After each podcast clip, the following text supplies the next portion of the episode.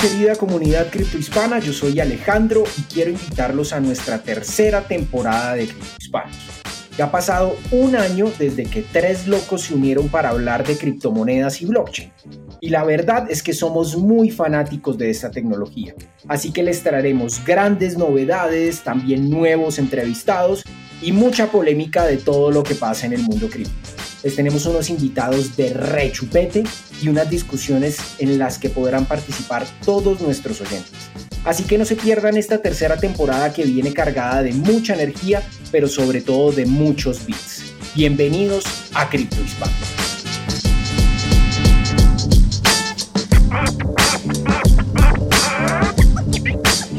Escalabilidad es algo que lleva bastante tiempo en desarrollo y discusión por parte de las dos principales redes globales del ecosistema de blockchain y criptomonedas, Bitcoin y Ethereum específicamente. Pero, ¿qué es la escalabilidad y por qué es tan importante tenerla como una de las prioridades?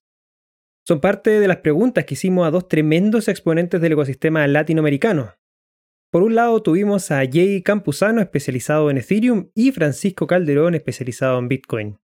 Conocimos de los aspectos positivos y negativos de las soluciones de escalabilidad que se están desarrollando actualmente tanto en Ethereum, como son los rollups, así como también en Bitcoin por el lado de Lightning Network. El tema se puso candente cuando hablamos principalmente por el lado de que Ethereum desde un inicio sus cofundadores sabían que esta red no escalaría? Y por el lado de Bitcoin de por qué Lightning Network ha tomado tanto tiempo en desarrollarse. Bueno, en este episodio me acompañó mi pana Javi Bastardo y dejamos a nuestro Alejo Beltrán en el backstage. Te invitamos a buscarnos en nuestras redes sociales como arroba criptohispanos, tanto en Twitter como Instagram, y suscribirte también en nuestro canal de YouTube buscándonos como Criptohispanos Podcast. Antes de partir con el episodio, te queremos compartir un mensaje de nuestros sponsors rápidamente. ¿Necesitas cambiar bitcoins por dólares, euros, pesos o bolívares? Usa Local Cryptos, el mercado peer-to-peer más seguro. Local Cryptos es una plataforma sin custodia. Esto quiere decir que no necesitas dejar tus claves privadas en manos de nadie para cambiar tus bitcoins. Con más de 100.000 usuarios y más de 40 formas de pago, Local Cryptos es el mejor lugar para comprar y vender bitcoins. Regístrate ya en localcryptos.com. Leden, una suite de servicios que te ayudan a ahorrar y ganar más bitcoins y dólares digitales. Los productos de Leden te permiten generar intereses, pedir créditos en dólares y obtener créditos para comprar más bitcoins. Sus cuentas de ahorro en Bitcoin y dólares USDC en colaboración con Genesis ofrecen las mejores tasas de interés del mercado trabajando con la institución más establecida y con mayor transparencia de la industria. Así también cuentan con un servicio llamado B2X, exclusivo de Leden, que te permite utilizar tu Bitcoin para obtener un crédito en dólares y comprar el mismo monto en Bitcoins. Y si necesitas dólares y no quieres vender tus Bitcoin, bueno, puedes obtener un crédito respaldado con esos mismos Bitcoin en menos de 24 horas y así no tengas que venderlos. ¿Quieres ponerles alas a tus satoshis? Aprende más en leden.io. Revisa las tasas de interés vigente tanto para ahorros como para créditos en su página web. Y si ya eres parte de Buda.com, el mercado más grande de criptomonedas en Sudamérica, recuerda que puedes invitar a tus amigos y ganar el 20% de las comisiones que ellos paguen cada vez que usan Buda.com. Si aún no tienes tu cuenta, ¿qué esperas? Te tomará menos de 5 minutos crearla. Ya lo sabes, Buda.com. Y ahora vamos a disfrutar de este tremendo episodio. Dale, Javi. Bueno, bienvenidos nuevamente a nuestros criptohispanos a un nuevo episodio de su podcast preferido sobre Bitcoin, blockchain y criptomonedas, Criptohispanos. En este caso estamos Cristóbal Pereira, CEO de Latantec, y quien les saluda Javier Bastardo para tener una conversación que bueno, puede ser que se ponga candente porque son las dos eh, blockchain públicas principales, es un tema común. Ahorita sobre todo se nota bastante, que es la escalabilidad. Así que bueno, vamos a estar el día de hoy con Francisco Calderón, eh, quien es desarrollador y trabaja sobre todo en Lightning y en Bitcoin, y con JJ Campuzano, que está más en el lado de Ethereum y otras blockchains. Así que bueno, ¿Qué tal, Cristóbal? ¿Qué tal? ¿Cómo están, muchachos? Hola, ¿qué tal? ¿Cómo estamos? Excelente, bien. Esperando este tema que está, como bien tú lo dijiste, bien candente, con, con, el precio de Bitcoin y Ether escalando a, altos. Eh, bueno, Ether ya pasó los 1600 y con transacciones que hoy día, de hecho, estás tratando de hacer una transacción desde una multisig eh, de 90 USDT, me estaban cobrando 40 dólares, así que tuve que ponerla en hold mientras a ver qué bajar un poco el gas. Así que bueno, esto es algo que, es súper interesante y nada, pues aprovecho de, saludar a, Jay también y a, Francisco. Muchas gracias muchachos por acompañarnos en este episodio. ¿Cómo están? Hola, ¿qué tal Cristóbal? Muchísimas gracias por la invitación y sobre todo hablar de un tema que yo creo que nos atrae a todos actualmente, ¿no? Así que la escalabilidad. También un saludo a Francisco y pues yo listísimo ¿eh? para hablar sobre todo de Ethereum. Hola chicos, bueno, gracias por invitarme y saludos a todos ustedes, aquí estuvo Javier y JJ. Así que listos, la verdad, si quieren, pues no sé si quieran empezar a hablar de Ethereum o empezamos dándole la palabra también a Francisco para hablar de Bitcoin. Ya va, ya va. Eh, o sea, antes de entrar en detalle de, de tanto Ethereum y Bitcoin, obviamente lo que sería interesante conocer del punto de vista eh, técnico, obviamente, que es este concepto de la escalabilidad. Y ahí partamos con un poquito más macro a nivel de, independiente, sea cualquiera de las dos redes, qué es eh, la escalabilidad y por qué importa tanto. Jay, si quieres partir tú. Claro que sí, la verdad, mira, es que este concepto de escalabilidad me gustaría, como tú dices, darle esa perspectiva macro, porque la verdad yo recuerdo que en una conferencia del 2017 de, de Ethereum, DEFCON, hicimos hasta un website de cuántas veces pronunciamos la palabra escalabilidad en la conferencia, porque llegamos a, la verdad nos enfocamos muchísimo. Es una palabra que yo creo que la hemos escuchado muchas veces en el, ecosistema de blockchain y es algo en el cual nos hemos enfocado, la verdad, eh, en los últimos años. Así que el día de hoy me gustaría también exponer en qué, eh, en qué momento estamos en el desarrollo de blockchain, sobre todo en Ethereum, y darnos cuenta de que todavía no llegamos a la eficiencia que queremos llegar. Es decir, la escalabilidad en las redes de blockchain. Actualmente estamos hablando de que Bitcoin ah, tiene una capacidad de actualmente siete transacciones por segundo, Ethereum un poquito más, la verdad no es mucho, y una, un sistema de pagos como Visa o Mastercard tiene una capacidad de 2.000, 3.000 transacciones por segundo o hasta 20.000 transacciones por segundo en periodos de alta actividad.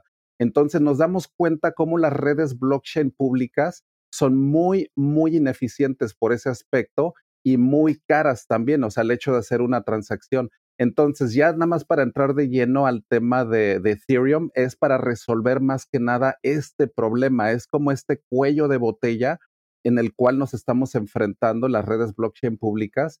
Y ya para, pues bueno, adaptarlo ya a lo que es Ethereum, les quiero platicar de dos, dos, uh, bueno, lo que es a corto plazo, lo que es el 2021, lo que vamos a ver en Ethereum ya en este año, en lo que es escalabilidad, y luego lo que es mediano y largo plazo. Entonces, quiero empezar lo que es corto plazo, porque quiero atacar el tema de los gas fees en Ethereum. De, entrada, porque eso yo creo que es algo que al día de hoy, que estamos grabando este, este conversatorio, es un tema, la verdad, que yo creo que hay que abordar. Los, los gas fees actualmente en Ethereum, hay que darnos cuenta que el bloque en una red blockchain pública es un recurso limitado. Es decir, cada bloque que se genera en Bitcoin y en Ethereum es un recurso muy finito. E, ese bloque, esa información que viene, es un recurso por el cual hay muchísima gente peleando por un espacio en ese, en ese bloque. Eso es un problema inherente a las redes blockchain públicas. Entonces nos damos cuenta que al tener un blockchain, un bloque finito como en Ethereum, va a haber una competencia. Esas son las leyes del mercado y actualmente estamos viendo una congestión tremenda y una cantidad de transacciones muy, muy complejas en Ethereum que hacen que todo el precio de las transacciones suba. Para ponerlo en perspectiva, quiero poner una analogía. Es como tratar de tomar un autobús, estás en una estación de autobuses y llega un autobús y tú te subes a ese autobús y tú pagas un dólar y todo el tiempo todavía has estado acostumbrado a que te cobran tu transacción y te dicen te cuesta 30 centavos y aquí está tu cambio, que son 70 centavos. Pero nadie te dice que el precio de las transacciones está muy caro cuando te subes al autobús. Ahora, cuando está congestionadísimo, tú te subes a ese autobús y todo el mundo está pagando 5, 10 dólares, 15 dólares por ese viaje. Cuando tú pagas tu dólar, aparte de que te lo quitan, te vuelven a regresar a la estación de autobuses. Eso es lo frustrante de utilizar a veces eh, Ethereum o una red blockchain pública, de que una, muchas veces uno paga esos fees y la transacción no pasa. Eso es altamente frustrante y ese es un mecanismo que es inherente a las redes blockchain públicas. Es un mecanismo que se llama un first price auction. E, ese mecanismo es una propuesta que se llama en Ethereum EIP 1559. Y esto es más o menos a lo que quiero llegar. Esa es la propuesta de Ethereum para arreglar este mecanismo que tenemos tan, tan primitivo, que es el de subirte a este, auto, a este autobús y de que no sabes cómo está el congestionamiento. Con esta propuesta, para poner esa misma analogía, es como tener el Uber de las transacciones. Es como decir, ah, mira, la red está súper congestionada, no me subo en este autobús, mejor me voy a esperar cinco autobuses después para que me salga más barato y que ahorita salgan las transacciones más caras. Ahorita no tenemos ese Uber de las transacciones, no sabemos qué tan congestionada. La red eh, Ethereum por sí sola no sabe que está congestionada. Entonces, esta propuesta que les recomiendo que la chequen rápido, EIP 1559 es un número, esta propuesta va a tener unas repercusiones muy, muy grandes porque haciendo la analogía, es de que a lo mejor llega un autobús más grande, a lo mejor para que quepan más transacciones, llega un autobús el doble de grande, pero lo que pasa aquí es de que ahora va a quemar ITER, va a ser el ITER deflacionario, porque esta propuesta lo que implica también es de que ya no se le pague a los mineros todos esos fees que ahorita actualmente les estamos pagando a los mineros en Ethereum. Sí. Ok, sí. Es perfecto, ¿no? Está, está, genial la idea. Para dar un preámbulo, exacto. Sí, no, no, está perfecto, sí, sí. A, mí me gusta escuchar eso. Obviamente demos el espacio también a, a, Francisco para que, para que nos pueda comentar un poco más qué piensa él también desde el punto de vista de lo que es la escalabilidad y obviamente cuáles son los beneficios enfocados también en la red de, de Bitcoin, que es la que más tiene experiencia. Excelente. Eh, bueno, eh, la escalabilidad es como algo que no existe en, en la, los sistemas son como Bitcoin, que muchos les llaman blockchain. Em, eso es un concepto que, que por diseño no, no se puede alcanzar. O sea, a menos que sacrifiques algo. Por ejemplo, tú sacrificas eh, la participación de la gente, por ejemplo, como en el Proof of Work, y lo centralizas, eh, ya puedes, puedes escalarlo. Por, e, así mismo como, puede, como Visa tiene una red donde ellos tienen una red cerrada y centralizada, es totalmente escalable. Ellos pueden tener, de hecho, yo me metí en, el, en el sitio de Visa y dicen que pueden responder a picos de, de 65 mil o más transacciones por segundo. Entonces, por eso, eh, eso es algo que se, que se conoce desde que Satoshi comenzó con este proyecto de, con Bitcoin y es algo que está bastante discutido de, ellos mismos en 2010 y 2011 ya, ya hablaban de, de opciones eh, utilizando la red de Bitcoin como, como base para a partir de scripts hacer otros sistemas en otras capas y así escalar la red. Eh, cosas como lo que dijo JJ, que fue que, que te cobran, eh, los mineros te pueden cobrar el feed y la transacción te falla. Por suerte no pasan en Bitcoin. Si tú pones un fee muy bajo y la y estuvo congestionada dos semanas la transacción, por ejemplo, si tú hiciste un fee de un Satoshi por, por byte y la, y la blockchain estuvo dos semanas congestionada, se te regresa, eh, se te regresa el dinero, se reversa la transacción, o sea, nunca llegó, nunca entró. En Bitcoin necesitas confirmaciones para saber si la si, si pasó el pago. Eh, bueno, por suerte eso no pasa, pero pero estamos claros que, que la red no escala por diseño. Habría que hacer otra o imaginarse otra cosa y tenderíamos a centralizarlo porque hacer un sistema descentralizado eh, abierto y seguro es incompatible con que sea escalable. Por ejemplo, por lo, por lo que tenemos hoy como concepto, no sé si mañana alguien saca una nueva solución que con un sistema que siga siendo abierto, eh, seguro y, y que pueda ser escalable y descentralizado y que pueda ser escalable, uno nunca sabe. Pero ahora, por ahora, el concepto que es el que se está usando, que es, eh, todo el mundo está partiendo de lo que inventó Satoshi Nakamoto, eh, todo el mundo está partiendo de lo mismo, pero quieren hacer, eh, saltarse que el diseño no es escalable para escalarlo a los golpes, como, como está haciendo, por ejemplo, Bitcoin Cash o, o el otro Bitcoin de Satoshi, Satoshi Vision. entonces, quieren aumentar el, el, tamaño del bloque y, bueno, aumenta, eso aumentaría, eso centralizaría, centralizaría por otro lado de la red. Pero bueno, mi, mi conclusión es, eso, pues que por, por diseño eh, no son escalables estos tipos, este tipo de sistemas. Ok, y en el caso de las soluciones, las posibles soluciones, y en este caso partimos de nuevo con Frank, las soluciones de escalabilidad que existen para Bitcoin, en el caso concreto, ¿cuáles serían y en cuál te has enfocado tú como tal? Para mí la, la única solución que se ha propuesto para escalar Bitcoin es Lightning. Porque la, si, si alguien puede pensar que las sidechains son para escalar, eh, a mí me parece que no.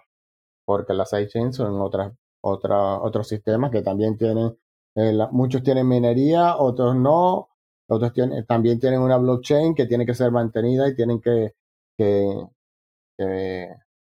meter bloques en esa, en esa base de datos. Así que tendrían los mismos problemas de escalabilidad que tiene, que tiene Bitcoin cuando miles y millones de personas estén pasando transacciones a, esa, a, ese, sistema. Entonces, con Lightning, que es en el que yo me he estado enfocando y he estado estudiando y trabajando mucho, em, no, no, no hay otra blockchain, simplemente son scripts, son, es una red que utiliza los scripts de Bitcoin para comunicarse entre nodos, abrir canales eh, a partir de los scripts de Bitcoin, que son, que son multisig de, de dos partes, y poder transferir valor eh, eh, en, esa, en esa red sin tener que, que, bajar otra vez a, las transacciones. La idea de, de, de Lightning Network es utilizar una transacción para abrir un canal y ahí entras a la red y poder transar en la red, enviar y recibir dinero sin, sin tener la necesidad de cerrar el canal. La idea es mantener siempre los canales abiertos si necesitas por alguna razón que vas a pagar tu nodo o vas a cambiar de teléfono, por ejemplo. Ok, eh, sí, deberías cerrar tu canal, pero en tu día a día, por años, no es necesario cerrar el canal. Entonces tú vas a poder transaccionar por meses, años, con un canal abierto sin necesidad de ir a, de estar pagando fees a, la blockchain, a los mineros de, de, Bitcoin. Ok, y en el caso de Jay, ¿cuáles son esas soluciones que hay en Ethereum para escalarlo y en cuál te has enfocado? Sí, mira, la verdad es que aquí es a la parte donde también quería llegar, porque es una parte muy, muy emocionante. A mí me gustaría hablar de la capa 2 en Ethereum y el concepto de rollups, que eso ya es un concepto que lo estamos aplicando, de hecho, este año. Ya hay muchos eh, mainnets, o sea, ya hay muchos exchanges que se están pasando a este sistema de rollups, pero me gustaría más o menos explicarles cómo funciona, cómo es este concepto de la capa 2, esto de rollup, cómo se está aplicando en Ethereum es más o menos el concepto de que en una red blockchain tú tienes miles de nodos distribuidos en todo el planeta y eso es algo que muchas veces ya lo sabemos, ¿no? O sea, Bitcoin y Ethereum tienen una red de aproximadamente 10.000, 12.000 nodos. Entonces, lo que hacemos en la capa 2 es crear una serie de nodos encima de todos esos nodos. Es como crear un overlay de nodos en los cuales ahora tenemos, ahora tenemos la libertad de poder ahora eh, poder tener transacciones de otro tipo. O sea, es como tener un videojuego encima de, de, este otro videojuego, haciendo como una analogía más que nada, ¿no? O sea, haciendo la analogía de que el protocolo en capa 1 es este sistema. es como si fuera un videojuego en el que todos estamos de acuerdo, alcanzamos el consenso gracias a Proof of Work, que ese es el consenso en la capa 1. pero en la capa 2 tú ya puedes poner como que cualquier, diferentes reglas. Y una de las soluciones más emocionantes se llama Rollups.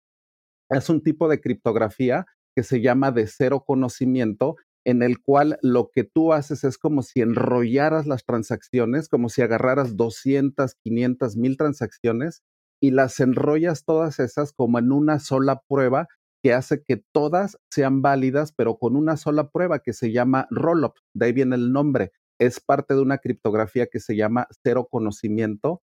Y eso, la verdad, nos da unas posibilidades muy, muy buenas, porque esto de rollups nos permite correr entre a 200 a 2000 transacciones por segundo con un precio de una diez milésima de dólar. Por ejemplo, el, día de mañana yo tengo un streaming y estoy repartiendo tokens de NFT utilizando el Ethereum blockchain, utilizando esta técnica que se llama de, de rollups, en la cual yo mañana distribuyo 100 tokens a todas las gentes que van y no me salen en absolutamente nada. De hecho, los dueños de los que están creando este protocolo absorben el costo porque a, ellos mil transacciones de este tipo no les salen ni en una centésima de dólar. Entonces estamos utilizando este tipo de técnicas en capa 2 para alcanzar una escalabilidad brutal. Por ejemplo, rollups, por ejemplo, en DeFi, en muchos proyectos ya se están yendo a este tipo de, soluciones. Ahora lo que pasa es ponernos de acuerdo en qué sabor de rollups, porque hay rollups como de, limón, hay rollups de naranja y hay un rollups de, uva, ¿no? Entonces que tenemos que como que ponernos de acuerdo en qué eh, tipo de rollups van a estar incluido DeFi, por ejemplo, que es este nuevo ecosistema que está creado en Ethereum. Y DeFi se va a mover este año a la capa 2. Entonces, eso va a hacer también que las transacciones en la capa 1 de Ethereum se liberen completamente y que las transacciones normales, por así decirlo, sean completamente eh, baratas otra vez y que lo de DeFi se cambie completamente a la capa 2. Ese es el proyecto de este año, porque Rollups ya llevamos desde el 2017 trabajando, desde esa conferencia, que es la que fui ahí en Cancún, ya se viene trabajando en Rollups. Así que es muy emocionante ya ver todos los como Synthetics, que ya tiene su exchange en Rollups, Uniswap, ya se planea que este año, de hecho, para, yo creo que en un mes o dos, ya van a estar escuchando de Uniswap corriendo en rollups, que eso va a hacer que Uniswap lo metas en turbo, por ejemplo, ¿no? Eso es como DeFi turbo, porque como les digo, no tienes ya ninguna limitante. Podemos alcanzar de 200 a 2000 transacciones por segundo con un precio de transacción, pero baratísimo, ¿eh? La verdad, eso estoy, es muy emocionante y eso es a corto plazo. A mediano plazo, Ethereum se va a pasar a Proof of Stake, que es Ethereum 2.0. Esa es la a largo plazo o a mediano lo que se planea hacer. Entonces ya tenemos otro blockchain que está corriendo paralelo que se llama Ethereum 2.0, en el cual tenemos ya miles y miles de validadores que están haciendo un tipo de validación ya usando proof of stake. Entonces ya eso también nos va a dar la pauta a que todo el algoritmo de consenso en Ethereum se haga mucho, muy eficiente. Vamos a dejar la minería en dos, tres años, ya no va a haber minería en Ethereum va a ser totalmente 100% proof of stake. Y de ahí vamos a aplicar una, ya por último, una técnica que se llama sharding, que es como de fragmentar el blockchain de Ethereum en 64 blockchains diferentes. Y con eso, los cálculos más o menos para el 2024 o 2025 es llegar más o menos a una capacidad de 100.000 transacciones por segundo, ya aplicando todos estos conceptos de proof of stake, sharding y aparte lo de rollups, ¿no? Que como ya, Ahora, viene este em, en ese sentido, eh, y, de acuerdo a lo que comentas, y, también eh, comentó Francisco, el, lado bueno y el lado positivo es que se está trabajando en estos, en estos protocolos, en, estas, eh, en estos proyectos de escalabilidad para darle ese nivel de transacciones tanto a la red de Bitcoin como a la red de Ethereum. Eh, y ambos, eh, tú lo mencionaste, de, de Rollup se viene trabajando en el 2017, en el caso de, Lightning Network por ahí también, 2014, 2015 creo que fue el paper de, de, Lightning Network. Y bueno, ahí Francisco me corregirá eh, cuando, entre, pero quedándome contigo, Jay, ¿cuáles son los lados negativos? Porque obviamente uno habla de los lados positivos, de todo esto que, se, que va a permitir hacer, pero obviamente en tres años de trabajo, recién hoy día se están viendo algunas de estas aplicaciones correr ¿Qué es lo negativo de, lo que se está trabajando en lo que tú acabas de mencionar, al menos de lo que tú ya más experiencia tienes, que es lo de rollups en Ethereum? Exactamente. Y mira, sí hay muchos ah, desafíos a vencer, la verdad, para que todo esto se implemente, porque como estamos hablando de un proyecto descentralizado, no tenemos un líder. La verdad no es Vitalik de que él diga, mira, esto se hace y ya. O sea, no funciona así. Son más de 1.300 de programadores en 90 países. Entonces, nada más para ponernos de acuerdo, por ejemplo, en esto de lo que les comenté al principio de EIP 1559, hay mucha reticencia de los mineros también, ¿no? O sea, hay mucha como que pues también discusión al, al, al, interior de Ethereum para ver cuáles son todas estas rutas. La verdad yo lo que veo es que es una ruta muy clara, la verdad lo veo, yo sí puedo decir de dónde pienso que Ethereum se va a ver en los siguientes dos o tres años y eso me da mucha confianza en saber que el protocolo tiene ese desarrollo. Eh, esperamos un hard fork este año que se llama Berlín, entonces ese es el siguiente hard fork de, del protocolo de Ethereum este año. Vienen nuevas mejoras y sí vienen muchos desafíos, muchas dificultades en más que nada eh, pues vaya, eh, eh, Ethereum es yo creo que el que más experimentación ha tenido. La verdad es que Bitcoin es un protocolo súper sólido, un protocolo que veo que ya ha llevado un proceso tan pues de osificación, ¿no? En el cual se ha hecho ya tan resistente y tan resiliente que cambiar un protocolo de ese tipo, estás hablando de 600 mil millones de dólares que están metidos en ese protocolo. O sea, si tú le cambias algo a ese protocolo y rompes algo, estás hablando de más de medio trillón de dólares. Es una cantidad de dinero increíble. Entonces, ahora sí que como que moverle las cosas a Bitcoin no es cualquier cosa y en Ethereum es lo mismo también. Estamos hablando de una red blockchain pública de, que también ya está alcanzando 200 mil millones de dólares. Entonces, definitivamente es difícil hacer este tipo de cambios. Por eso Ethereum 2.0 se tomó una ruta muy precavida, que es el hecho de tener un blockchain paralelo. Ahorita en realidad hay dos blockchains en Ethereum es el blockchain normal, el que conocemos, y este blockchain paralelo en Proof of Stake. Entonces, pienso que sí es muy difícil, la verdad, innovar en blockchain, porque como te digo, estás hablando de protocolos financieros que tienen muchísimo dinero. Imagínate todos los dApps, todo lo de DeFi que está corriendo en Ethereum y llegar a ser algo que pudiera parar todo eso, o sea, puedes causar una catástrofe financiera. Entonces, eso la verdad es yo creo que lo más difícil que, que se viene en este año para, para, las redes blockchain públicas en general, el hecho de, que, de que mantener esa esta, estabilidad, ¿no? Más que nada. Sí, sí, no, totalmente de acuerdo ahí. Y en el caso de Francisco, eh, de, de, Lightning Network, eh, aspectos negativos que tú consideres relevantes eh, nombrar. Bueno, hay muchos aspectos negativos. Eh, en Lightning, en Bitcoin Chain, en, la, en el resto de criptomonedas. En Lightning específicamente, bueno, yo te diría que falta mucho trabajo en experiencia de usuario. Hace falta que se vaya hacia el usuario, preguntarle qué necesita, cómo lo necesita, cómo deberían ser las wallets, cómo deberían ser más amigables. Esto es, no es solo de Lightning, esto está, esto va con todo. O sea, la persona, normalmente esto es hecho por desarrolladores y como les parece cómodo o como nos parece cómodo, entonces decimos esto está bien y si no te gusta, vete a un banco y, y, y anda, vuelve al sistema fiat. Pero no, nosotros tenemos que hacer las cosas para que, para que las use todo el mundo, para que las use una abuelita y un niño pequeño. Eh, también eh, hay otra cosa importante que, decir, es que estos son sistemas experimentales. A pesar de que Bitcoin tiene 12 años, sigue siendo experimental. Eh, tiene muchas, muchas cosas por, por corregir y por, por, por trabajar. He estado estudiando mucho últimamente sobre minería y hay que trabajar mucho en solucionar problemas de minería. En Lightning también hay que, hay que trabajar mucho porque de hecho ahora se vienen unos nuevos, unos nuevos eh, requests for comment que se va a hacer nuevas especificaciones con cosas que se, que se están discutiendo para agregar.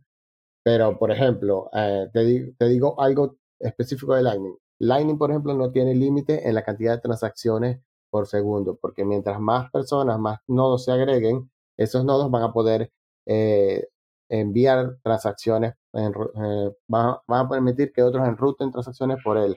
Entonces, mientras más personas, más nodos se agreguen, más, transacciones por segundo van a haber. Pero, ¿qué pasa? Esto también se va a hacer un problema en el futuro porque cuando haya muchos nodos, por ejemplo, un celular, que es una, una computadora pequeña, con, no tiene tanto poder de cómputo, ya va a tener problemas buscando la mejor ruta a su destino, porque va a haber miles de nodos, vamos a decir.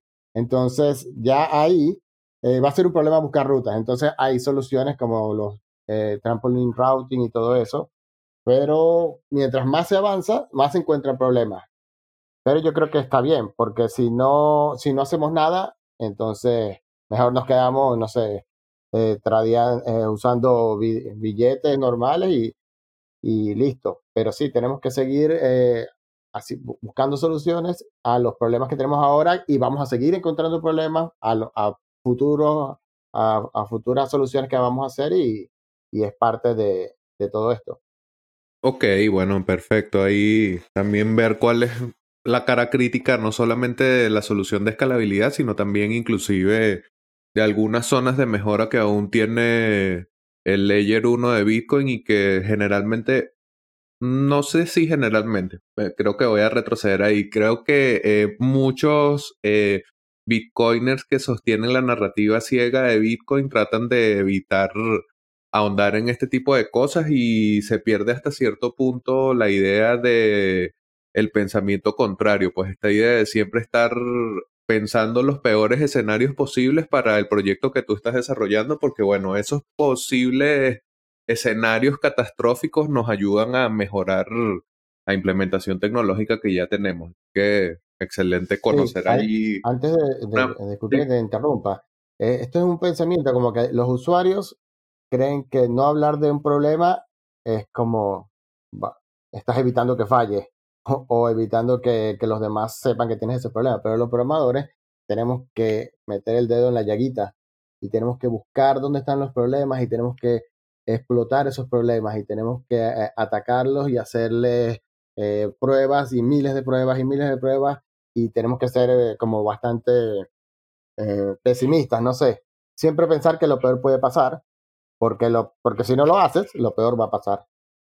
Exacto, el pensamiento, esto me recuerda bastante a un eh, tuitero y bueno, especialista en, en Bitcoin y en sistemas abiertos y sobre todo en open source de Linux, eh, que es español, eh, Miguel Vidal. Me recuerda bastante esa opinión porque él también es desarrollador y creo que esa visión bueno, sí, es bastante distinta a la que generalmente uno suele escuchar, porque bueno, es desde, desde la perspectiva de los usuarios. Volviendo ahora con Jay y, retomando Ethereum, hay, hay algunas polémicas en torno a lo que el, el Layer 1 de Ethereum ofrece u ofrecía en un principio y cómo ha ido mutando a transformarse a la propuesta actual pero sobre todo a partir de comentarios del propio Jeremy Lubin, quien, si no lo conocen, porque Vitalik Buterin es mucho más popular en Ethereum, busquen por allí Jeremy Lubin, quien es también cofundador de Ethereum, y llegó a decir en su momento, y a Vox Populi, esto es algo conocido, que Ethereum 1.0 era prácticamente un juguete, y que desde el principio se sabía que no escalaría. O sea, allí hay dos elementos que siempre suelen levantar polémica en torno a Ethereum porque los propulsores, los creadores, los fundadores del proyecto conocían sus limitaciones en un principio e hicieron mutis mutandis sobre eso. Entonces, ¿por qué, por qué en Ethereum 2.0, que además cuando comentaste el horizonte de tiempo es de aquí a tres o cuatro años, ¿cómo es que de aquí a tres o cuatro años todos estos problemas sí se van a poder solucionar? O teniendo en cuenta este precedente y esa polémica sobre el Layer 1, ¿cómo sabemos que esto sí, ahora sí, viene el Ethereum que era y con todas sus potencialidades? Sí, yo creo que digo, es muy válido todas estas preguntas y creo que es muy bueno aclarar o más que nada darles mi opinión al respecto porque yo he estado involucrado en Ethereum desde el 2014, que fue antes de que se lanzara el blockchain, de hecho desde que era solamente un white paper. Entonces yo les recomendaría partir desde ahí, desde donde yo empecé en el white paper, imprimir esas 32 páginas y ver exactamente cuál es la visión original de Ethereum y ver que estamos 100% apegados a la visión original del white paper porque Vitalik Buterin, él en la página 14, por ejemplo, describe a los DAOs y en la página 16 describe a Decentralized Finance o lo que es el DeFi. En el white paper de Ethereum, eso estoy hablando de un white paper que fue escrito en el 2013 y el 2014 lo lanza. Ahora, ¿qué es lo que pasa con esa, esa narrativa de que tal vez Ethereum mutó o que está cambiando o que de dónde viene eso de Ethereum 2.0? Eso viene en base a que desde el principio, desde su origen, se planeó hacer el cambio a Proof of Stake. Eso viene desde origen, desde el 2014 yo sabía, todos mundos sabíamos que ese cambio iba a suceder. A esa etapa se le llamó originalmente Serenity ese es un término que ya ni se maneja, o sea, Serenity es Ethereum 2.0, que ya luego mutó a ese término. Entonces, Joe Lubin, que es uno, es el creador, bueno, es el presidente de Consensus, que es una compañía que hace muchísimo software para Ethereum, él dio más que nada y tal vez de una forma no muy clara el hecho de que Ethereum 1 o la red que estamos utilizando no es el objetivo final. Y eso en realidad era algo que, que, vaya, desde el white paper ahí viene, o sea, el salto a proof of stake. Ese salto viene desde origen. Entonces, sí les recomiendo muchísimo que lean ese white paper porque ahí viene definitivamente las bases, los fundamentos, los cimientos de Ethereum en esas 32 páginas que me imagino que muchos no lo han leído, pero se los recomiendo muchísimo. A mí me cambió la vida haber leído ese white paper del 2014 para acá, o sea, imagínate, ¿no? Todo lo que lo que he visto. Entonces, he visto mucho esa narrativa, ¿no? De, de, cómo, pues, han criticado a Ethereum, la verdad, desde que nació, la verdad, desde que se propuso en el 2014, la verdad eh, ha sido objeto de miles de ataques. Entonces, la verdad, pues es algo que lo que ya estoy acostumbrado por ese aspecto, pero sí es bueno aclarar desde dónde viene eh, la visión original de Ethereum y que es una visión en la cual vamos y, está, y seguimos trabajando porque esto del salto a Ethereum 2.0 que veo en dos o tres años es algo que se vino plasmando desde, como te digo, desde el 2014, 2015, hay muchísimos artículos con referencia a ese salto de, de que no es eh, sencillo y eso es lo que sí quiero remarcar. No ha sido sencillo. O sea, nosotros pensábamos en Ethereum que tal vez por el 2019, 2020 ya íbamos a cantar victoria, ya íbamos a hacer completamente proof of stake pero ha sido más complicado de lo que pensábamos. Estamos utilizando criptografía que en ese tiempo, en el 2014, se le llamaba Moon Cryptography, o sea, la criptografía de la luna, o sea, que era como criptografía que ni siquiera se había inventado. Y ahora, en base a esto de, de BLS signatures y todo ese tipo de avances tan, tan bonitos que hemos visto en los últimos cuatro o cinco años en criptografía, ahora sí estamos dando ya esta pauta, ¿no? a esta nueva construcción que se llama Ethereum 2.0, pero que a final de cuentas viene siendo parte de la visión original del white paper. Eso es muy, muy importante de recalcar, de que ahí está y de que les aconsejo muchísimo que, que, lo, que lo vean. Digo, no es muy largo, 32 páginas, entenderle a uno de los protocolos en blockchain públicos más grandes del planeta. La verdad se los recomiendo mucho, no está de más darle una pasada al white paper Así que, pues yo creo que eso a lo mejor aclara un poquito de, esas dudas, ¿no? Sí, yo estoy totalmente de acuerdo ahí que, bueno, siempre es bueno eh, ver y leer eh, las bases del, funcionamiento de la red. Ahora, sí también concuerdo que una cosa lo que, es lo que dice el white paper original con la visión original, con las interpretaciones de cada uno de sus cofundadores, porque obviamente hay ocho cofundadores, hay ocho visiones totalmente diferentes y, bueno, esas declaraciones que da Joe Lubin también eh, quedaron parte de la historia y de los cuales muchos también se han colgado como para decir, bueno, lanzaron algo que sabían que, era un juguete y, que trataron y que han venido eh, modificándolo en el tiempo, que se hace la comparación, ¿cierto?, con el lado de Bitcoin, que, que nació eh, como un proyecto que, que, no ha mutado mucho desde su, desde su origen, desde su código original, por así decirlo, un par de, mejoras a nivel de lo que es privacidad y también de cambio también en, las direcciones para poder hacer un poco más económicas las transacciones. y bueno, y ahora apuntando directamente también a, Francisco, lo de Lightning, que en un principio 18 meses fue lo que se planteó originalmente para el desarrollo de esta de este upgrade o de esta segunda capa para pagos en la red de Bitcoin, estaría lista. Em, y bueno, sabemos de que ese tiempo no se ha cumplido.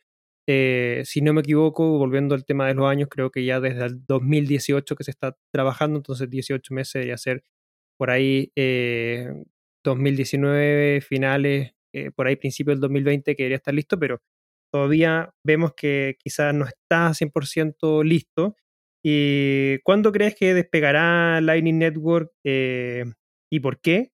Y bueno, también saber eh, si alguna sidechain puede ser eh, la respuesta a este despliegue necesario de, Lightning. Bueno, primero eso de que debería estar listo en dos, o eso que alguien se propuso dos años o 18 meses, eso a mí no, no, o sea, no tiene nada que ver conmigo. Lo que diga Pepe, que él lo puede hacer en tanto tiempo. Así que de eso no te puedo decir nada. Y segundo, Lightning está tan listo como Bitcoin o como Ethereum. O sea, no, no entiendo por qué dice que no está listo. De hecho, hicimos un curso y tú me pagaste eh, en Lightning. O sea, Lightning sirve para transferir, transferir valor, como lo puedes hacer en Bitcoin, en Ethereum o cualquier otra criptomoneda. Que no tengan adopción eh, masiva. Sí, Bitcoin no tiene adopción masiva. Ethereum tampoco. Ninguna, ninguna criptomoneda. Eh, todo lo que todo este mundo es un nicho. Así que no podemos pretender que, que hacer una solución va a hacer que sea adoptado a nivel mundial Bitcoin porque Lightning ya se puede utilizar. No, eso, esto es algo que necesita un cambio de paradigma brutal por parte de los usuarios. Yo tengo muchos amigos que trato de no hablarles de Bitcoin porque no quiero ser el fastidioso que habla, habla de Bitcoin. Pero muchos me, me, me, me, preguntan sobre el tema y, y eso queda ahí. Yo no les, les estoy fastidiando para que compren, ni que se metan, ni nada. Y no lo hacen. Lo harán cuando estén en la necesidad o cuando llegue su momento, pero esto es algo que puede dar, el uso de Bitcoin, no de Lightning, el uso de Bitcoin puede tardar décadas. De Ethereum a nivel, no sé si llegue a pasar, pero a nivel, a nivel global puede tardar décadas. Y eh, de, Lightning es lo mismo. Eh, Lightning está listo para utilizarla. Si, puedes bajarte cualquier, cualquier wallet eh, de Lightning y ver que funciona. No sé si has tenido una mala experiencia, no sé. No, era, era más que nada el tema de la, de la adopción, sí, sí sé que funciona. De hecho, efectivamente, como tú lo dices, eh, hicimos el curso, de hecho, eh, te hice la transferencia por Lightning, fue impresionante que en cosas de segundos puedo transferir un buen valor ahí. Sí, es más que nada por, por, por esa opción que, que, quizá incluso eh, por el lado de los, de los exchanges muchas veces también se, se, se, pide como para hacer estas transacciones de Bitcoin eh, un poco más rápida. De hecho, recién ahora creo que OKCoin o, o Kex implementó también Lightning en, su, en su exchange. Eh, acá en, en, Latinoamérica fue el primero en la región en, hacerlo. Y un par más. E, e, era más que nada por el tema de, de, la adopción que, que, tú mencionabas después de, de que, bueno, efectivamente eh, tomará más tiempo, tomará el tiempo que tenga que tomar, eh, porque hoy día ni siquiera Bitcoin, que es la principal cripto, 100% adoptada, porque obviamente tiene mucho. Que, tiene ahora una capitalización, capitalización de mercado de 600 mil billones de dólares y nadie usa Bitcoin en realidad, si tú lo comparas con, con la población mundial. Y, eh, por ejemplo, exchanges, ¿cuánto han tardado y wallets en incorporar Segwit? Eso, eso fue en 2017 y ya estamos en 2021 y todavía no, no todos deberían ya todos haberlo integrado hace tanto tiempo y no lo han hecho. Entonces, esto es algo que, que solo cuando tú lo necesites es que lo vas a, comenzar a, implementar. Y, eh, y, por experiencia sabemos que es algo muy lento, un proceso muy lento y, y, no podemos forzar a nadie a hacerlo. Simplemente estamos trabajando en las soluciones y el que, el que la necesite, que la use. En este caso, cuando uno, cuando uno consigue de repente, no sé, por lo menos el, el, vector ese de ataque de poder ahogar los nodos, eh, hace tiempo hubo otro en donde podía cerrar el canal de manera no amistosa y que la persona, tu contraparte del canal, no se enterara. O sea, como que esa serie de errores dentro del desarrollo son preocupantes de cara que ese, a ese estar listo o son sencillamente parte del proceso de alcanzar ese estado, porque, o sea, seguramente, y esto lo has dicho tú mismo, pues como que el, ningún software está completado, así que ya listo, se acabó.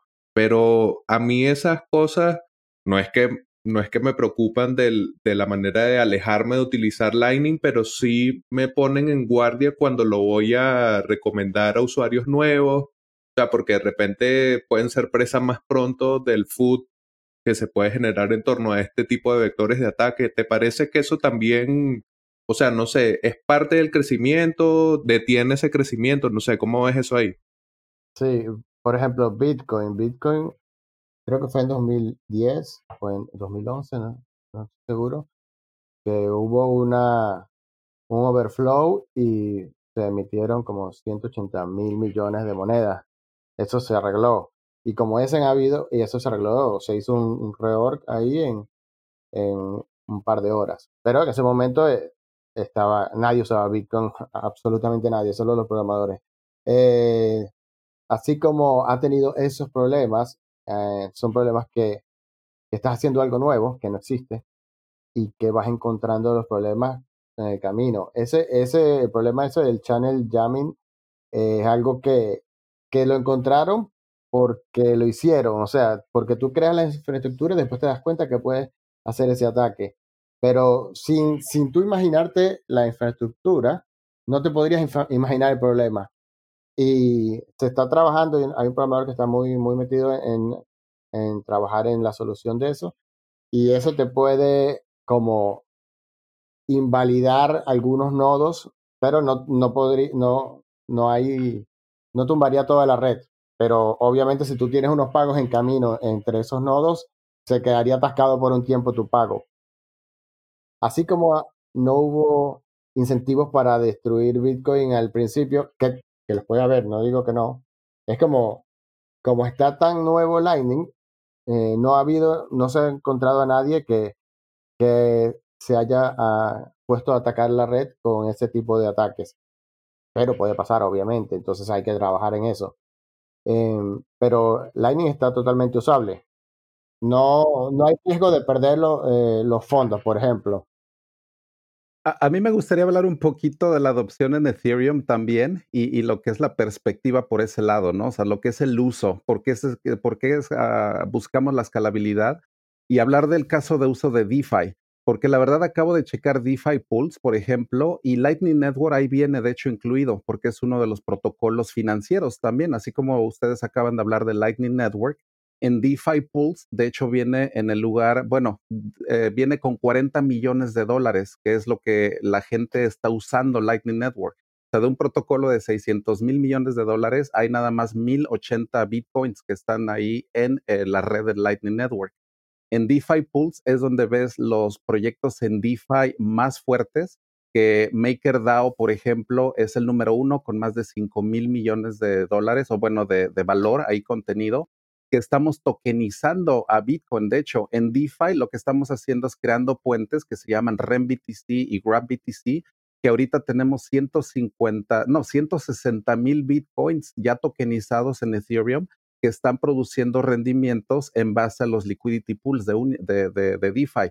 En DeFi estamos teniendo tantos usuarios, Balancer tiene más de 100 mil usuarios por mes, eh, muchos proyectos que están, de hecho, por eso estamos viendo esa saturación tan tremenda de, Ethereum, que una transacción, por ejemplo, hoy en la mañana me salía a mí en 8 dólares, nada más hacer una transacción normal de, de un token. Así que es increíble, la verdad, el grado de congestionamiento o el grado de uso, más que nada, es el uso tan bárbaro, porque como ya les había explicado, un, bloque es un recurso finito. O sea, cada bloque que se genera en Ethereum, cada 12 segundos, es un recurso por el cual está todo mundo peleando. Entonces, la adopción en Ethereum definitivamente la estamos viendo de una manera, pero brutal. La verdad, DeFi ha crecido de un año acá, estamos hablando de enero del 2020 a, esta fecha que estamos grabando, ha aumentado más de un 3000%.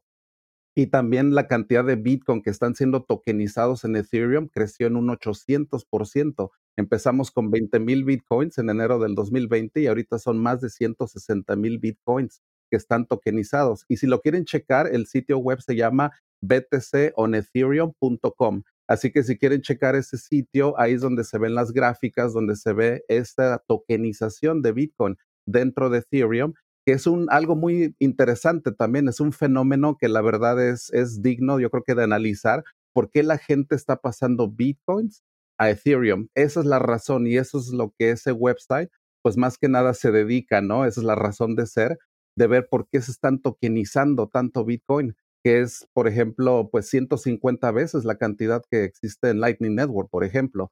Entonces, estos puentes de REM-BTC, GrabBTC y más. Ha, sido varios. De hecho, Synthetix tiene su propio puente que se llama Synthetix BTC. Entonces, tú puedes crear estos puentes y estamos viendo cómo Ethereum está hasta, pues, eh, la verdad, está succionando el valor de, Bitcoin por ese lado. Y en DeFi, de hecho, para, hacerte una pregunta, perdón ahí, que, justo quiero, quiero hacer una pregunta en esa misma línea, que, que estos protocolos como Synthetix, como, como REM-BTC, etcétera, eh, tomando en consideración eh, el tema de la escalabilidad, estos siguen siendo protocolos que están funcionando sobre primera capa, ¿cierto? Entonces, dado por eso. Ahora, por ahora. Sí, claro, por ahora. Pero, pero están haciéndolo en primera capa. Entonces, hacer una transacción, como bien lo mencionamos, eh, de Bitcoin o Rapid Bitcoin, ¿cierto? En, en, la red de Ethereum, hoy día sale más caro que hacer las mismas transacciones de Bitcoin en la red de Bitcoin, porque obviamente Ethereum es más, es tiene, un costo mucho mayor porque obviamente tiene un nivel de, trabajo de contrato inteligente que hace eh, un poco más complejo la, transacción y por ende el, costo del gas eh, es, mayor.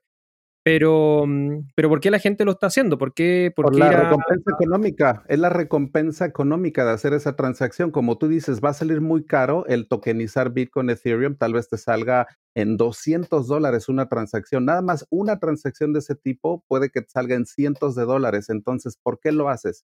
Por el hecho de tokenizar, por ejemplo, un Bitcoin, que estamos hablando de 37 mil dólares, al tokenizarlo, lo que vas a hacer es de que ese Bitcoin va a estar produciendo un rendimiento sobre el Bitcoin. O sea, si tú metes un Bitcoin en Balancer, te va a dar un rendimiento del 10 al 20% sobre los liquidity pools que se están haciendo en, en Balancer, en Curve, en Synthetics. Entonces es literalmente poner a trabajar tu Bitcoin. Ya no es hodl, es hodl y, y también hacer algo también. Entonces, ese es el, atractivo de DeFi, ese es el atractivo de tokenizar Bitcoin, porque tú haces esa transacción y ya estás dentro, ya estás haciendo trabajar tu Bitcoin. Por eso mucha gente paga transacciones de 200, he visto transacciones de 750 dólares en DeFi. Y es por eso mismo, porque DeFi ahorita es un juego de, de ballenas, es un, es un juego de whales porque ve esa recompensa económica, o sea, tú pones a trabajar tu valor, o sea, tu dinero, y no te importa pagar 200, 300, 500 dólares si estás poniendo a trabajar 50 mil, 100 mil dólares. O sea, eso es lo que se está viendo en DeFi actualmente y eso hace el price out a todos los, los, los, la gente común y corriente. Por ejemplo, yo que nada más quería mover un Ethereum de un lado a otro, pues termino pagando 8 dólares porque es un recurso finito. Entonces, esta propuesta que mencioné al principio es hacer ese ordenamiento de las transacciones, como que ese gas fees ese mercado de gas fees, como que ponerle un orden. No hay un orden ahorita en los gas fees o lo que son los, lo del costo de las transacciones. Esa propuesta es ordenarlas, es hacer como más predecible el hecho de que tú en el Uber de, de, transacciones ya puedas ver y digas, ah, mira, Ethereum está muy congestionado, mejor meto mi transacción para que entre en 10 minutos, 15 minutos, pero así dejas que todas las demás ya entren. Es, es hacer más predecible. Pero a lo que voy es la adopción. La adopción en DeFi, el Ethereum ah, Enterprise Alliance, o sea, todas las propuestas de adopción. Yo la verdad veo que Ethereum va a ser como la columna vertebral de las finanzas del siglo XXI. Así lo veo y en los próximos 5 a 10 años. O sea, yo no veo que ni siquiera esto vaya a tomar décadas porque la arquitectura financiera actual es viejísima, está basada en COBOL, mucha ineficiencia, hasta los bancos centrales, ellos mismos ya están hartos de esa arquitectura. Entonces, la arquitectura blockchain, para ellos generar un digital currency, que es cripto entre monedas, es súper sencillo, les va a solucionar la vida a los bancos centrales, a, la banca centralizada también, porque están hartos ellos de utilizar SWIFT y utilizar ACH y utilizar todos estos sistemas de pagos tan primitivos que se diseñaron en los años 60, que la verdad hablar de Ethereum es como dar un salto pero cuantitativo, ¿no? Entonces, implementar hasta una red blockchain permisionada de Ethereum, todos los bancos lo están haciendo, todos, Santander, Morgan Chase, todos, absolutamente todos a nivel planetario están haciendo pruebas con redes permisionadas de Ethereum actualmente. Entonces, esa es la adopción que, que yo veo en, en los siguientes 5 o 10 años. Ok, bueno, y es bueno, o sea, también tener esa perspectiva sobre lo que, lo que puede llegar a alcanzar Ethereum si durante ese tiempo llega a concretar su camino hacia la nueva fase que es Ethereum 2.0. Frank, una pregunta. Escuchando lo que hemos conversado hasta ahora y obviamente las soluciones particulares en cada uno de los casos de Bitcoin y Ethereum con sus obvias diferencias, ¿cuál crees que pudiese ser un terreno común más allá del problema de repente ver un crossover de tecnologías? No sé si ves eso posible o crees que ya Lightning es suficiente respuesta por sí sola. Mm, yo creo que no hay eh, solución definitiva. O sea, Lightning es un trabajo que se está haciendo como un esfuerzo global donde personas, eh, empresas y cualquiera eh, se puede poner a investigar el protocolo y contribuir con las especificaciones del protocolo. Y esto, todo, todo esto es nuevo y todo esto se está, se está creando y se está aprendiendo de esto y a lo mejor, o sea, yo pienso que hoy es lo mejor que, lo mejor que, la mejor propuesta que hay sobre la mesa es Lightning. Y quién sabe si Lightning nos, nos sirva como base para una, una mejor propuesta. Esto no se sabe, pero hasta ahora eh, está, es lo mejor que tenemos, está, es usable em, y, y para mí está bastante buena. O sea, de hecho, eh, yo sigo con esto y, ya no quiero trabajar a, nivel de, de, aplicación, de programar a nivel de aplicación, sino quiero irme al protocolo y por eso he estado estudiando y espero dedicarme como a tiempo completo a trabajar a nivel de protocolo para seguir contribuyendo con, con este proyecto. Un detalle muy curioso es de que el creador de Lightning Network, que es Joseph Poon, de hecho, él se cambió a Ethereum y él fue de los co-creadores de Plasma Network, que fue de los precursores de Rollups. Así que el creador de Lightning también se cambió a Ethereum y fue el creador de Rollups y todas estas técnicas de escalabilidad y todo. Entonces, si lo quieren checar también, el white paper de Lightning también es muy interesante y todo. Nada más que sí, ese creador, Joseph Poon, está ahora del lado de, Ethereum también, ¿no? Irónicamente. Sí, pero, Skywalker también con Jedi. y, es esa ruta de escalabilidad tan buena que digo que estamos llevando, así que pues vaya, eso pasó y así que pues estamos viendo que... Sí, oye, tremenda conversación, muchachos. Eh, bueno, ya estamos justo en el tiempo establecido de una hora. Eh, podríamos seguir hablando muchos temas más eh, con, ustedes. Son, son tremendos exponentes profesionales en sus respectivas áreas y solamente agradecerles mucho el que hayan compartido con nosotros. Si la gente que esté interesada en conocer el trabajo que están haciendo o quieran contactarlos por cualquier motivo, Francisco, ¿cuáles son tus redes en las cuales te pueden contactar? Yo nada más ahora estoy utilizando Twitter y mi, mi usuario es Negrunch, así como suena. Termina Excelente. Gracias. ¿Y Jay, el tuyo? También Crypto Twitter ahí todo el tiempo, das-grasshopper ahí en Crypto Twitter y los viernes tengo un streaming todos los viernes por la noche sobre blockchain y todo lo que es tecnología durante seis horas. Entonces los viernes a partir de las nueve en YouTube. Entonces ahí sí me, si me pueden buscar en YouTube, JJ Campuzano, todos los viernes en la noche, Cypherpunk Nightmares. Es donde estamos hablando de blockchain durante, digo, ha sido el promedio seis horas. Así que mañana jueves el viernes ahí los espero en Cypherpunk Nightmares y en YouTube. Seré Javi ahí a la despedida también.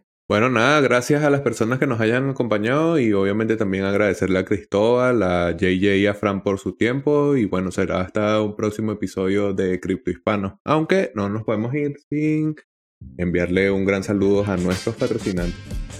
Hey, espera, antes de que te vayas queremos compartir contigo un mensaje de nuestros sponsors que hacen posible el desarrollo de esta nueva temporada de Cripto Hispanos. Buda.com es uno de los exchanges más reconocidos de Latinoamérica con operaciones en Chile, Argentina, Perú y Colombia, y es la primera plataforma de criptomonedas del mundo en compensar su huella de carbono. Crea tu cuenta hoy en Buda.com y se parte de una empresa carbono neutral. Leden, una suite de servicios que te ayudan a ahorrar y ganar más Bitcoin y dólares digitales. Los productos de Leven te permiten generar intereses, pedir créditos en dólares y obtener créditos para comprar más Bitcoin. Sus cuentas de ahorro en Bitcoin y dólares USDC en colaboración con Genesis ofrecen las mejores tasas de interés del mercado, trabajando con la institución más estable y con mayor transparencia de la industria. Así también cuentan con un servicio llamado B2X, exclusivo de Leden, que te permite utilizar tu saldo en Bitcoin para obtener un crédito en dólares y comprar el mismo monto en Bitcoin. Y si necesitas dólares y no quieres vender tus Bitcoin, puedes obtener un crédito respaldado con tus Bitcoin en menos de 24 horas y así no tengas que venderlos. ¿Quieres ponerle alas a tus satoshis? Aprende más en www.leden.io. Revisa las tasas de interés vigente tanto para ahorros como para créditos en su página web. ¿Necesitas cambiar bitcoins por dólares, euros, pesos o bolívares? Usa Local Cryptos, el mercado peer-to-peer más seguro. Local Cryptos es una plataforma sin custodia. Esto quiere decir que no necesitas dejar tus claves privadas en manos de nadie para cambiar tus bitcoins. Con más de 100.000 usuarios y más de 40 formas de pago, Local Cryptos es el mejor lugar para comprar y vender bitcoins. Regístrate ya en localcryptos.com.